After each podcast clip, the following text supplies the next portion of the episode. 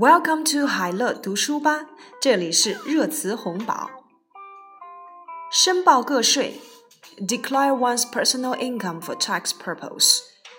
Declare one's personal income for tax purpose. 申报个税。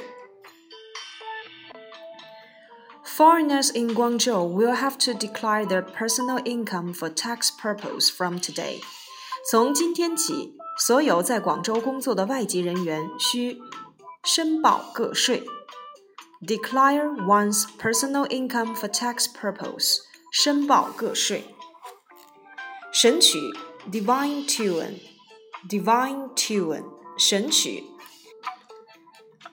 The continuous ups and downs of notes and vocal make Tante untranslatable into any language.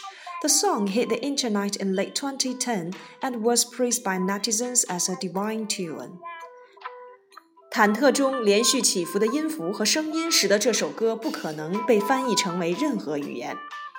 这首歌在2010年年末爆红网络，网友奉之为神曲《Divine Tune》神曲。审美疲劳 （aesthetic fatigue）。aesthetic fatigue，审美疲劳。After a week of traveling around seeing the sights, I was more or less in the mood of aesthetic fatigue. 经过了一周的游历，我或多或少有些审美疲劳了。Aesthetic fatigue，审美疲劳。生物钟，body clock，body clock，生物钟 Traveling to and from different time zones often disturbs one's body clock.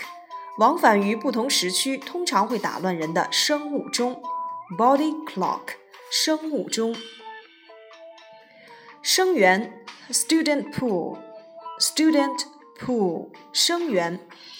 A number of factors, including a declining birth rate, difficulties in obtaining a quality education, and easier access to overseas universities, have combined to drain the student pool at Chinese universities.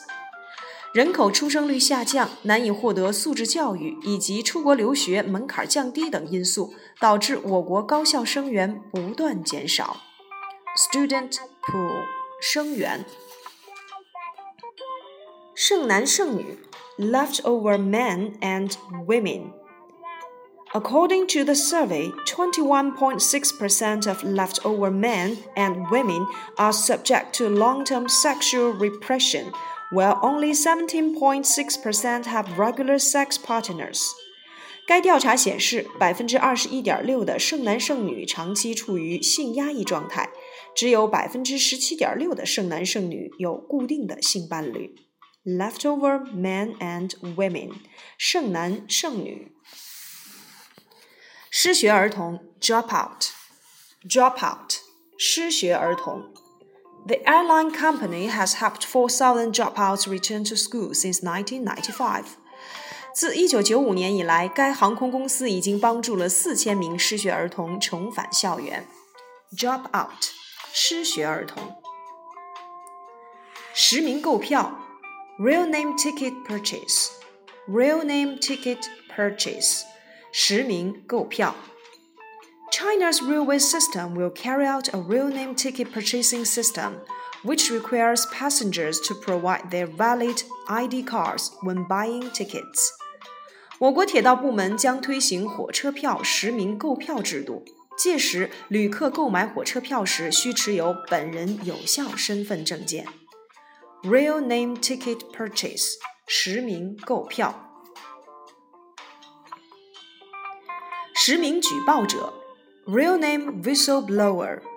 Real name whistleblower. 实名举报者. A new draft law has proposed that discipline authorities are required to reply to each real name whistleblower while reporting corruption in the government. 日前，一项新草案提议，监察机关对举报政府腐败行为的实名举报者应予以回复。Real name whistleblower，实名举报者。